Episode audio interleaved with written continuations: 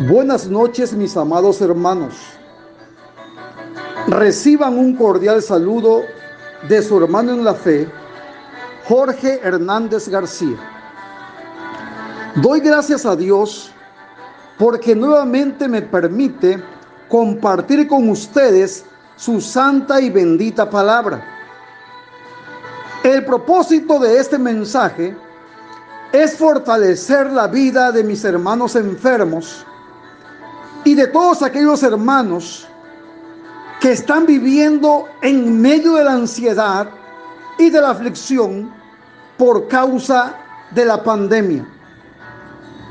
El texto que quiero usar en esta ocasión es Filipenses 4:6, que dice, por nada andéis ansiosos, sino sean conocidas vuestras peticiones delante de Dios en toda oración y ruego con acción de gracias.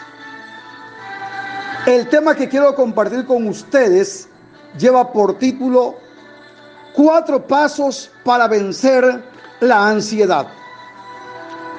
La palabra ansiedad significa agitación, inquietud, angustia que acompaña algunas enfermedades. Su sinónimo es angustia. Veamos algunas cosas que provocan la ansiedad. En primer lugar, problemas morales. En segundo lugar, problemas sentimentales. En tercer lugar, problemas económicos. En cuarto lugar, problemas de enfermedades. En quinto lugar, problemas espirituales. Es decir, la falta de la paz con Dios produce una gran ansiedad en el alma. Veamos pues los cuatro pasos para vencer la ansiedad. Número uno, no esté ansioso por nada.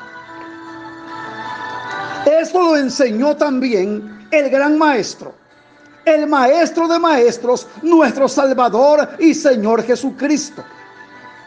No estéis ansiosos ni por la comida, ni por la bebida, ni por el vestido, porque vuestro Padre Celestial sabe que tenéis necesidad de todas estas cosas. Mas buscad primeramente el reino de Dios y su justicia, y todas estas cosas os serán añadidas. Ni siquiera por su salud debería estar usted ansioso, porque ésta llegará cuando Dios en su santa y soberana voluntad lo determine. En segundo lugar, preséntele su petición a Dios, sea a través de la oración o a través de la súplica. En medio de la ansiedad y de la enfermedad, no hay nada más recomendable que buscar a Dios a través de la oración y la súplica. El orar a Dios fortalece el alma y nos da la fuerza y el valor para enfrentar la ansiedad, cualquiera que sea la causa. Tenemos un ejemplo de esta clase de oración con el salmista David en el Salmo 5 de los versículos 1 al 3. Escucha, oh Jehová, mis palabras. Considera mi gemir. Está atento a la voz de mi clamor, Rey mío y Dios mío, porque a ti oraré. Oh Jehová, de mañana oirás mi voz. De mañana me presentaré delante de ti y esperaré. Tenemos que presentarnos delante de Dios. Y tenemos que presentar delante de Él nuestras peticiones a través de la oración y la súplica. También el apóstol Santiago, en su carta universal, en su capítulo 5, versículo 13, hace una pregunta. ¿Está alguno entre vosotros afligido? Haga oración. el apóstol Santiago también nos enseña que el remedio para la ansiedad y la aflicción es la oración. Porque es a través de la oración que llegamos hasta el mismísimo trono de Dios por los méritos de nuestro Señor y Salvador Jesucristo. En tercer lugar, si usted quiere vencer la ansiedad, aguarde, espere y crea sin reclamar de sí mismo y de Dios la respuesta. También el rey David dice en el Salmo 41, versículo 1, pacientemente esperé a Jehová y se inclinó a mí y oyó mi clamor. Y el apóstol Santiago dice en su carta universal, en su capítulo 5 de los versículos 10 al 11, hermanos míos, tomad como ejemplo de aflicción y de paciencia a los profetas que hablaron en nombre del Señor. He aquí tenemos por bienaventurados a los que sufren. Habéis oído de la paciencia de Job y habéis visto el fin del Señor, que el Señor es muy misericordioso y compasivo. Que el Señor es muy misericordioso y compasivo.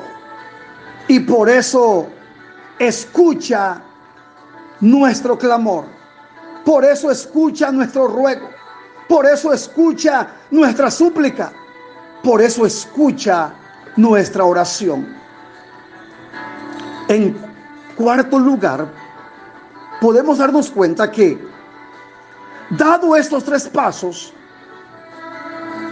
manifieste su fe, esa fe viva, esa fe ferviente, esa fe activa, esa fe que produce milagros esa fe que llama a las cosas inexistentes como si existieran.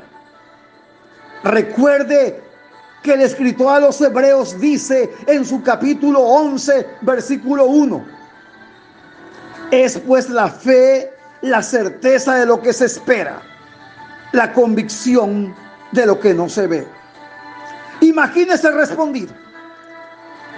Dele gracias a Dios alabe su nombre. En fin, manténgase en un estado alegre como quien ya recibió lo que ha pedido. Si usted hace su parte, el Señor Jesús hará la suya. Si no lo hace ahora, lo hará dentro de poco. Si no lo hace dentro de poco, lo hará más tarde. Si no lo hace más tarde u hoy, lo hará mañana. Manténgase en ese ritmo de espera confiada.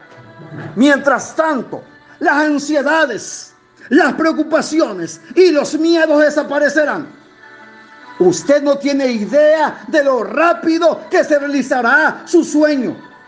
Siga estos pasos y tenga la vida realizada. En el nombre poderoso de Jesús.